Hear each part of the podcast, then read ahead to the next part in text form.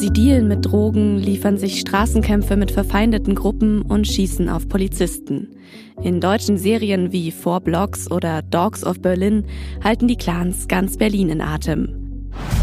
Die ganze Stadt ist ein Pulverfass. Sieh zu, dass niemand ein Streichholz dran hält. Wenn wir nicht aufpassen, haben wir ratzfatz einen Rassenkrieg an der Backe.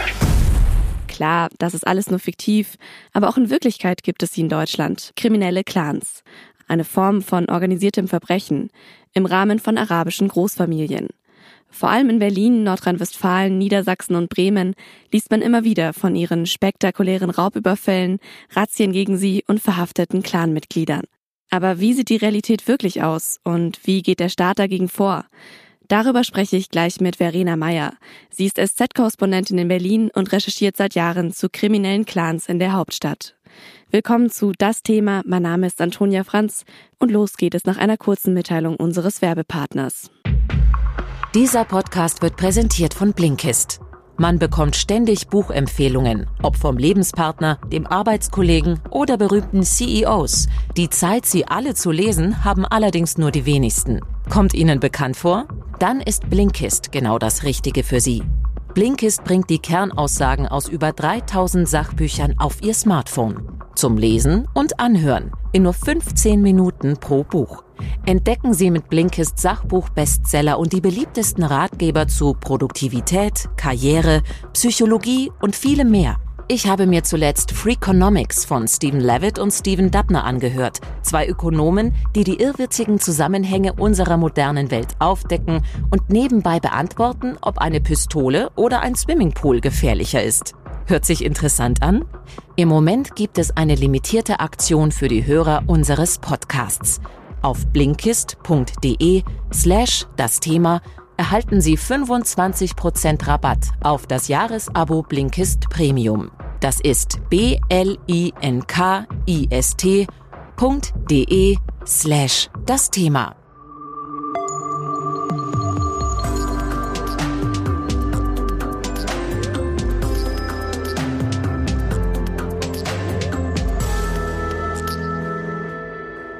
Verena, wir haben ja dieses Bild von Clans aus Serien wie Four Blocks oder Dogs of Berlin irgendwie so im Kopf. Inwiefern entspricht das denn jetzt der Realität?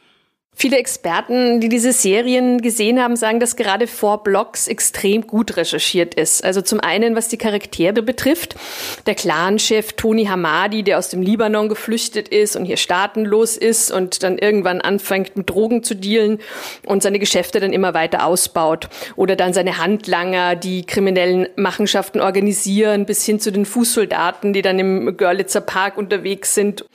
Oder bei den Spätis Schutzgeld einsammeln. Kida Ramadan, der Schauspieler, der da in der Serie Four Blocks in Clanchef spielt, der hat mir auch gesagt, die Italiener, die haben Serien wie Gomorra und die Amerikaner haben die Sopranos und die Deutschen haben eben jetzt äh, die Clans und die Four Blocks. Die Gangster, die es halt jetzt nur hier gibt und die sich dafür natürlich dann auch eignen, in Serien dargestellt zu werden. Die Clans sind gerade in der Hauptstadt ein Phänomen, ein Viertel bis ein Fünftel aller Ermittlungen in der organisierten Kriminalität haben halt damit zu tun. Insofern ist es schon so ein Player, den man auf dem Schirm haben muss. Du hast jetzt gerade schon beschrieben, wie das bei Four Blocks ist mit dem Hamadi-Clan, also wie die organisiert sind. Was weiß man denn jetzt darüber, wie das bei den echten Berliner Clans ist? Intern ist es ganz unterschiedlich. Einige Clans, da sind jetzt mehrere Brüder, teilen sich das gewissermaßen auf. Dann gibt's andere, da hat man eher so einen Patriarchen oder zwei. Es gibt einen interessanten Unterschied jetzt zum Beispiel zu den Rockern, die ja auch sehr aktiv sind in der Hauptstadt und die ganz gezielt äh, in bestimmten Revieren arbeiten. Das ist bei den Clans nicht so. Also die sind eigentlich über die ganze Stadt verteilt und sind auch in den unterschiedlichsten Branchen aktiv, wenn man das mal so sagen kann. Also von äh, Türsteherszene, Drogen, auch Prostitution bis zu einem gewissen Punkt. Einbrüche, organisierte Schutzgelderpressungen, Waffenhandel, all diese Dinge. Und dann gibt's noch in einigen Vierteln, die man gerne als Brennpunktviertel bezeichnet, da ist es dann schon, dass man in einigen Bereichen dann auch eine gewisse Konzentration auf einzelne Straßenzüge hat, die dann von diesen Familienmitgliedern quasi kontrolliert werden. Und äh, was auch interessant ist, innerhalb äh, des Clans werden dann viele Jobs unter Anführungszeichen mit Familienmitgliedern besetzt und die müssen dann einfach mitmachen, ob sie wollen oder nicht. Wie groß ist denn das Problem eigentlich in Berlin? Also wie viele kriminelle Clans gibt es dort nach deinen Recherchen? Ja, es gibt unterschiedliche Schätzungen, so zwischen acht und zwölf Familien, sagen die Ermittler. Das können aber auch Familien, die nur ein paar Dutzend Mitglieder haben, sein und dann welche, die mehrere hundert haben. Also zwei Dinge sind wichtig, äh, glaube ich. Einerseits ist mal zu sagen, dass wenn man sagt arabische Großfamilie oder so, also das oft nicht die ganze Familie da gemeint ist und die Ermittler sagen auch selber, wir betreiben jetzt hier keine Ahnenforschung, aber dass man das Problem jetzt sozusagen nicht ausdehnen kann auf die gesamte Familie. Das ist einfach so ein Überbegriff, der sich eingebürgert hat. Das andere ist, die Behörden sprechen immer von arabischstämmiger Kriminalität. Das ist so ein Fachterminus. Aber die Clans selber sind nicht immer Araber, sondern auch oft Kurden und Palästinenser. Die meisten kommen aus dem Libanon und sind dort während des Krieges in den 70er und 80er Jahren von dort dann nach Deutschland gekommen. Und da im Libanon haben damals eben auch Palästinenser gelebt oder Kurden aus der Türkei, die dann im Libanon angefangen haben, Arabisch zu sprechen. Vielleicht kannst du da gleich noch mal kurz erklären, wie diese Clans dann überhaupt in Deutschland entstanden sind. Ähm, es fing damit an, dass eben in den 70er und 80er Jahren eine große Flüchtlingswelle aus dem Libanon nach Deutschland kam. Die waren aber oft nur geduldet, die Kinder durften nicht zur Schule gehen und dann sind einfach einige haben sich dann andere Geschäftsmodelle gesucht. Das fing dann im Kleinen an, dass da erstmal einzelne Straßenzüge kontrolliert wurden und hat sich dann einfach immer weiterentwickelt. So ist da auch mit der Integrationspolitik von Deutschland was schiefgelaufen? Ich denke, am Phänomen der Clans kann man ganz gut erkennen, wie man Integration nicht macht. Also das hat wirklich ganz klar damit zu tun, dass diese Leute damals einfach wirklich sehr perspektivlos waren. Bis heute gibt es viele, die noch immer äh, keine Pässe haben oder staatenlos sind oder hier unter einer anderen Identität leben und ähm, dann einfach sich auf diese Weise dann weiterentwickelt haben. Oft wird ja auch schon fast von so einer Art Paralleljustiz der Clans gesprochen. Gibt es denn sowas wirklich jetzt in Berlin? Bei Paralleljustiz ist immer so ein bisschen die Frage, was man drunter versteht. Das ist halt so wirklich so ein großes Schlagwort. Es ist auch wenig erforscht, logischerweise, weil diese Milieus einfach schwer zu durchdringen sind. Es gibt eine ganz gute Studie dazu von Matthias Rohe und Mahmoud Yaraba von der Universität Erlangen. Die haben insgesamt 93 Leute befragt, nicht nur Clanmitglieder, sondern auch Migranten, Muslime, alle möglichen Befragten waren da, aber es waren eben auch Clanmitglieder darunter und ähm, aus diesen Aussagen konnte man so ein bisschen ein Bild zeichnen, was da so abläuft. Also es kam schon heraus, dass es so gewisse Vermittlungsinstanzen gibt. Das können Vereine sein oder Moscheen, die dann halt zu Vermittlern werden, wenn es Probleme gibt. Da werden die dann alle zusammengeführt. Dann wird erst an die Familienehre appelliert und irgendwann wird dann einfach Druck ausgeübt, damit da Aussagen zurückgezogen werden. Mir hat auch ein Ermittler gesagt, also es ist auch schon vorgekommen, dass das Opfer selber dann eine Entschädigung zahlen musste, damit es von den Tätern in Frieden gelassen wird. Also auch das kann das Ergebnis einer solchen Vermittlung sein. Aber es gibt jetzt laut der Studie keine Scharia-Gerichte oder anderes in diesem großen Stil, wie das manchmal gerne behauptet wird. Genaue Zahlen, wie viele kriminelle Clanmitglieder es in Deutschland gibt, sind schwierig zu ermitteln. In Berlin gehen die Behörden von etwa 1000 Menschen aus. Viele von ihnen leben im Bezirk Neukölln. Immer wieder kommt es dort zu Gewalt. Martin Hickel ist seit Sommer 2018 Bürgermeister von Neukölln. Er will kriminelle Großfamilien in seinem Bezirk bekämpfen. In Neukölln hatten wir im letzten Jahr einen furchtbaren Mord am Tempelhofer Feld, ein Ort, wo normalerweise viele Familien entlanglaufen und das eigentlich ein Ort zur Erholung ist, wo dann aber im Spätsommer mitten am Tage, am Nachmittag ein Mensch erschossen worden ist, der auch aus diesem mit diesem Feld in Verbindung gebracht wird. Und das ist schon eine öffentliche Hinrichtung, ist natürlich etwas, was in der Form nicht alltäglich ist, glücklicherweise, aber was natürlich erschütternd ist und was die Menschen natürlich auch mitnimmt. Und äh, dementsprechend hat es eine besondere Relevanz, weil es einfach eine besondere Brutalität und Öffentlichkeit auch äh, oftmals darstellt. Die Clanmitglieder sollen kein Vorbild für Kinder und Jugendliche sein. Das will Martin Hickel zeigen. Da hatten wir im Land Berlin im letzten Jahr einen großartigen Erfolg mit der Beschlagnahmung der 77 Immobilien im Wert von 10 Millionen Euro, wo das Vermögen erstmal vorläufig eingezogen worden ist und den Strukturen entzogen wurde.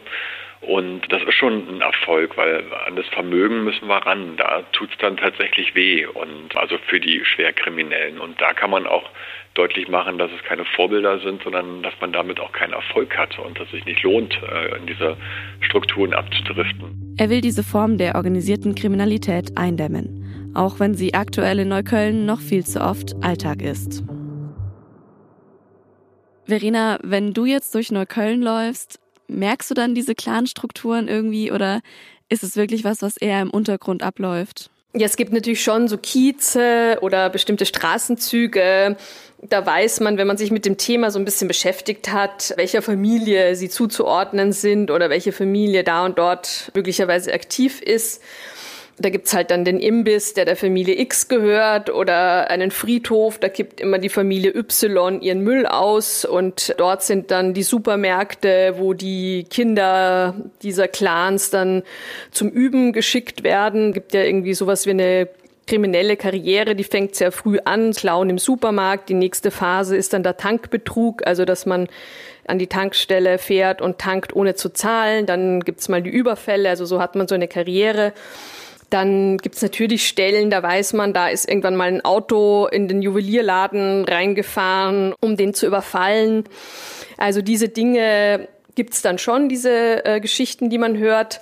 Mir persönlich ist das jetzt noch nie konkret was aufgefallen, aber ein Bekannter hat mir erzählt, dass er mal bei einem Obsthändler gestanden hat und dann kam so ein kleiner Junge vorbei und hat sich da einfach was rausgenommen und ist wieder gegangen. Und der Bekannte hat dann zu dem Händler gesagt, ja, was ist denn da jetzt? Was machst du? Und der Obsthändler hat gesagt, na, der gehört doch zu dieser und dieser Familie und hat ihn quasi laufen lassen. Ich habe auch mit dem Integrationsbeauftragten von Neukölln gesprochen, mit Jens Rockstedt. Und der hat mir erzählt, dass die arabische Community in Neukölln sich oft so auf diese Clans reduziert fühlt. Siehst du das auch als Problem?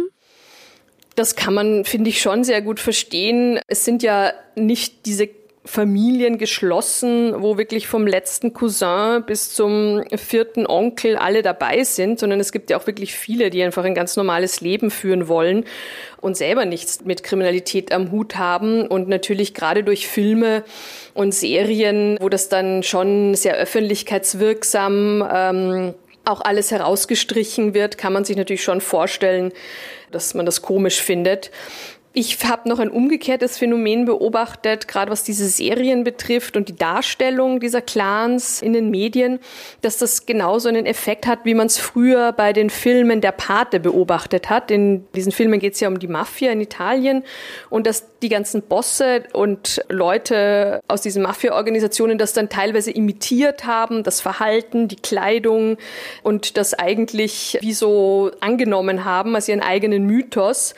Und das auch jetzt zu beobachten bei den Clans. Also da sieht man wirklich Jugendliche auf den Straßen von Neukölln, die diese Dialoge auswendig können, die das auch so ein bisschen imitieren, die das cool finden.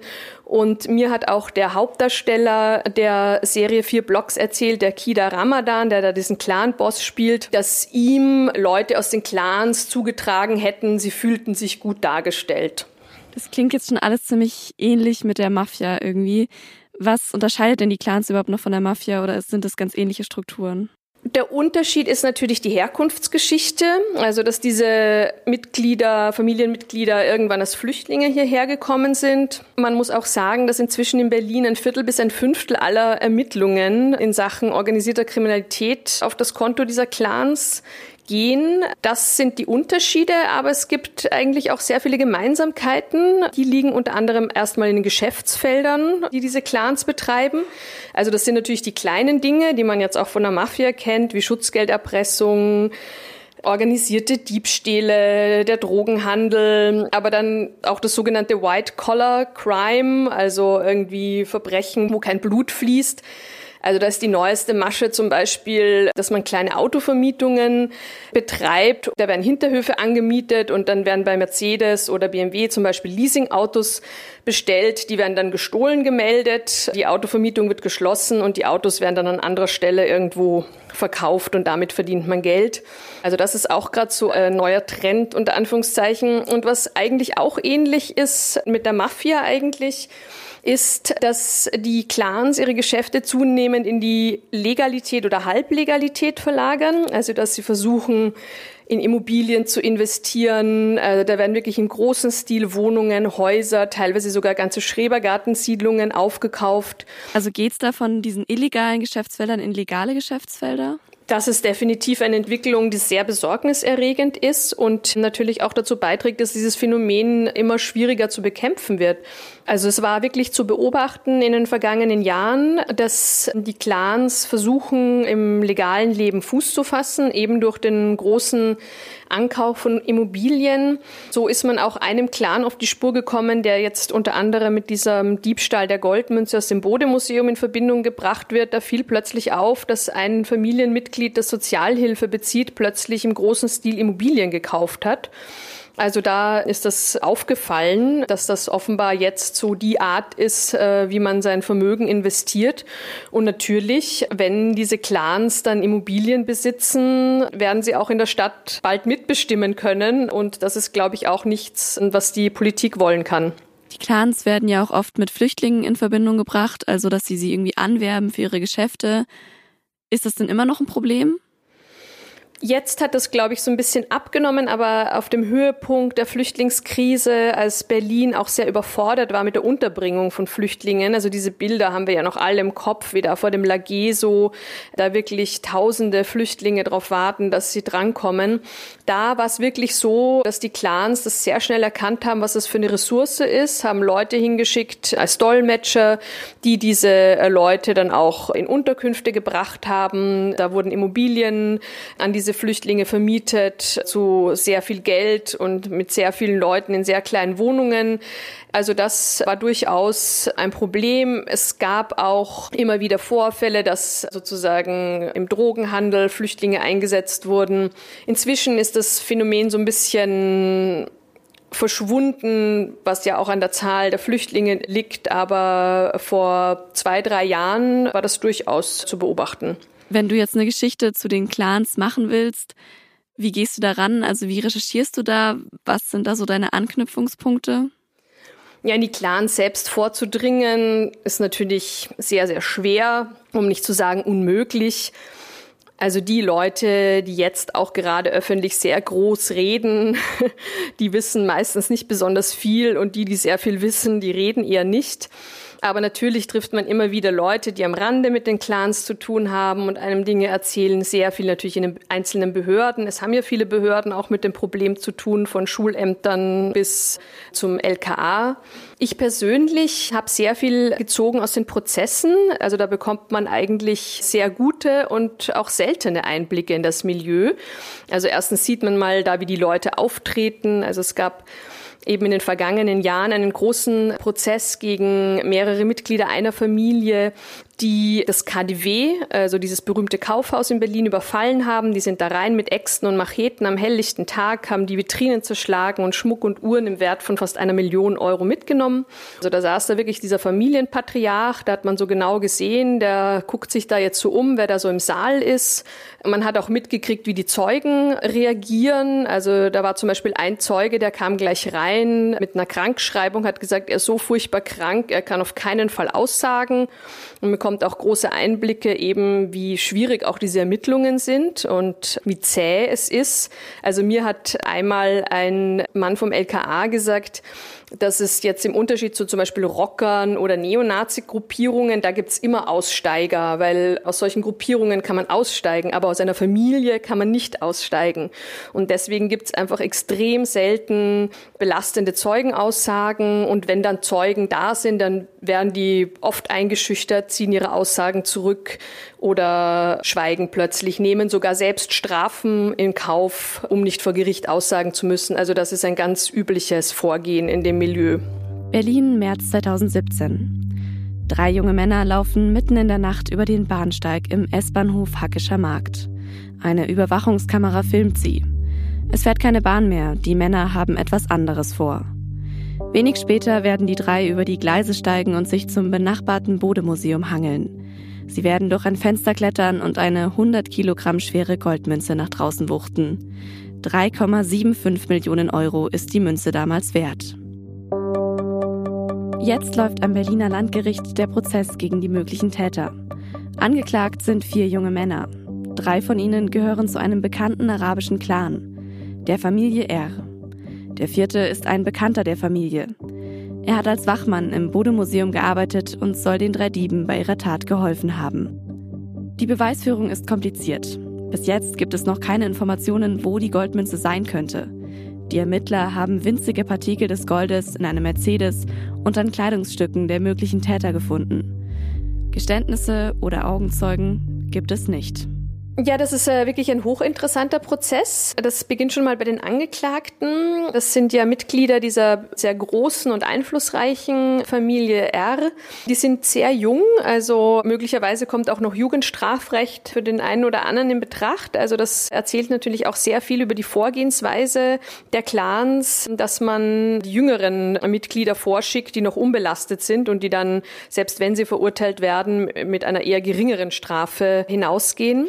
Was auch interessant ist, was man an diesem Prozess sehr, sehr gut beobachten kann, ist, dass die Clans äh, neben ihrem Versuch, langsam auch in der Legalität Fuß zu fassen, parallel eine andere Art des Vorgehens haben, nämlich sehr spektakuläre Verbrechen, die mit einem Schlag sehr, sehr viel Geld bringen. Und das hat man in den vergangenen Jahren auch gesehen, eine hohe Professionalisierung dieser Coups, muss man es fast schon sagen. Also da gab es eben diesen Diebstahl der Goldmünze, davor gab es den Überfall auf das KDW, es wurde auch schon eine Bank gesprengt und ausgeräumt oder ein Pokerturnier überfallen. Also diese wirklich sehr, sehr gut geplanten Großstraftaten. Sonst kann man dazu sagen, dass die Beweisaufnahme schwierig ist. Bis jetzt äh, haben nur Ermittler ausgesagt. Es gab aber jetzt ähm, noch keine Augenzeugen oder Belastungszeugen, was auch daran liegt, dass die drei sehr raffiniert vorgegangen sind. Die waren maskiert, also man sieht die Gesichter nicht. Es gibt zwar Aufnahmen, aber natürlich ist das Argument der Verteidigung jetzt zu sagen, ja, äh, wie kann man doch gar nicht zuordnen und versuchen da Zweifel zu säen. Aber ist es dann auch wirklich realistisch, dass da niemand was mitbekommen hat, wenn so eine 100 Kilogramm schwere Goldmünze da durch Berlin transportiert wird? Oder wurden da die Zeugen wieder irgendwie bestochen? Das ist, glaube ich, noch so ein bisschen eine andere Dimension dieses Falls, dass diese Täter mit einer sehr großen Professionalität vorgegangen sind. Auf der einen Seite, auf der anderen Seite hatten sie es auch wirklich sehr leicht.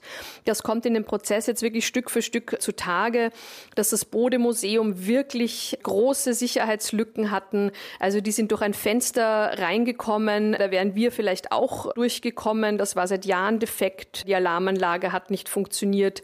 Sie hatten eine einen Insider, das war eben ein Wächter, der aber auch nicht besonders gut gecheckt wurde. Also da ist, da ist auch viel falsch gelaufen und die Täter haben Bedingungen vorgefunden, die es ihnen sehr leicht gemacht haben. Während der Tat mussten die keine Gewalt oder sonstiges anwenden. Sie hätten es möglicherweise gemacht. Das kam auch im Prozess vor. Das hat ein Zeuge ausgesagt, der im Sicherheitsbereich arbeitet. Er ist froh, dass er denen nicht begegnet ist, weil vermutlich äh, wäre das dann nicht so glimpflich ausgegangen.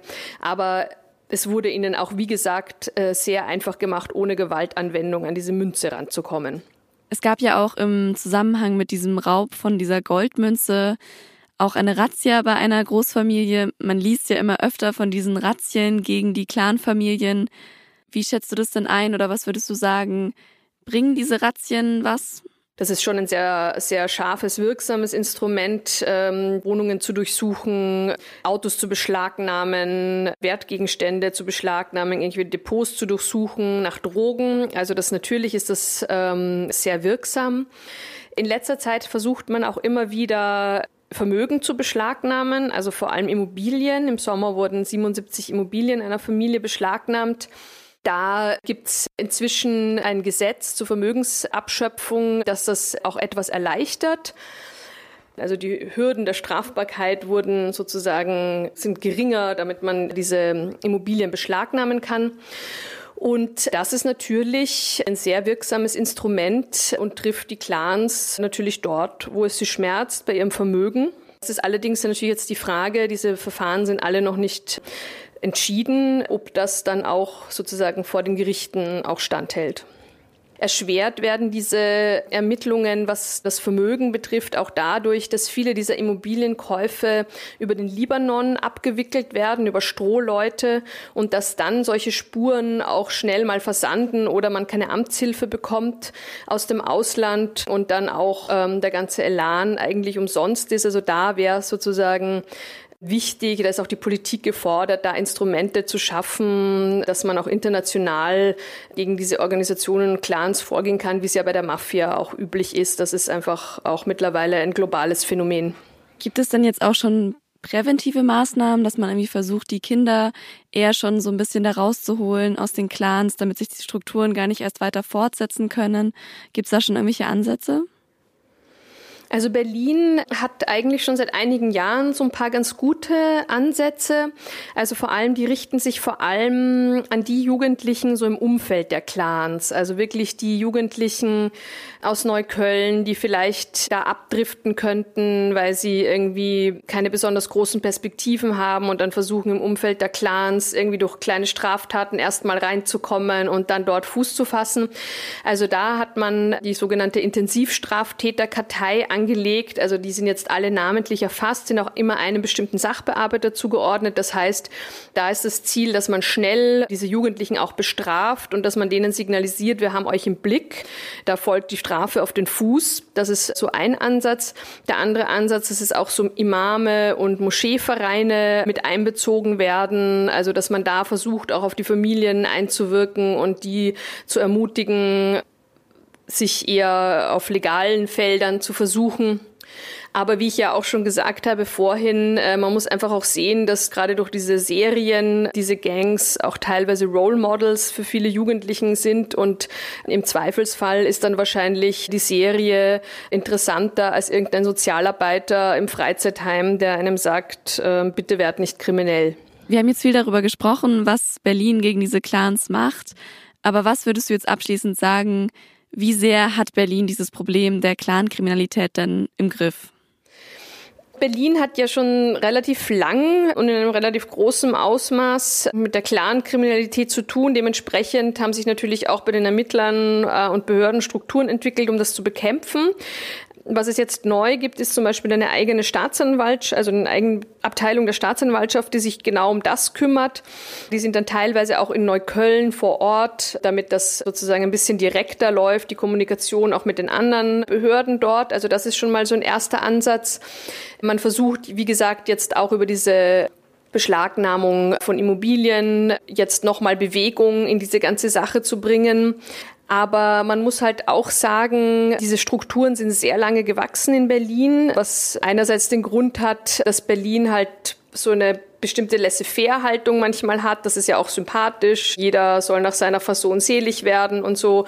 Aber in dem äh, Bereich ist das halt irgendwann nach hinten losgegangen.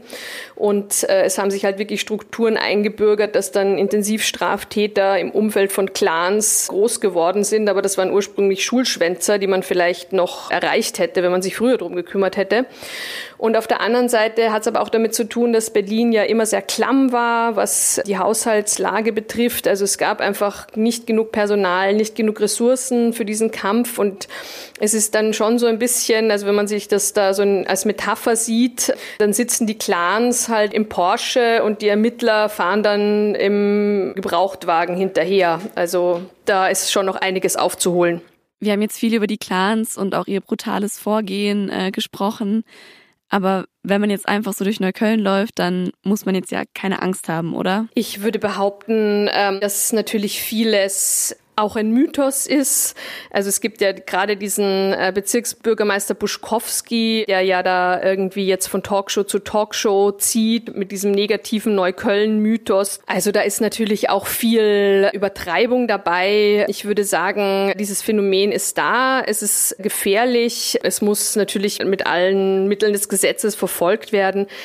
Aber in Neukölln ist äh, wirklich äh, eigentlich ein mittlerweile sehr teurer, gentrifizierter Bezirk, in dem, glaube ich, die Gefahr, die einem jungen Menschen droht, am ehesten die ist, dass man aus seiner Wohnung fliegt, weil man wegen Eigenbedarfs rausgeklagt wird.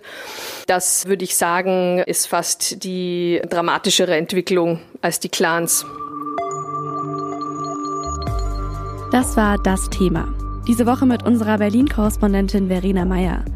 Wenn Sie sich für die Recherchen von Verena Meyer zu den Berliner Clans weiter interessieren, dann schauen Sie doch mal in die Show Notes oder auf sz.de-podcast. Da haben wir Ihre Texte verlinkt. Ich wünsche Ihnen eine schöne Woche und hoffe, dass wir uns am kommenden Mittwoch wieder hören. Dieser Podcast wird produziert von Laura Terberl, Vincent Vitus Leitgeb und mir, Antonia Franz. Alle Infos zu das Thema und den anderen SZ-Podcasts finden Sie auch unter sz.de-podcast. Ich sage vielen Dank fürs Zuhören. Bis nächste Woche.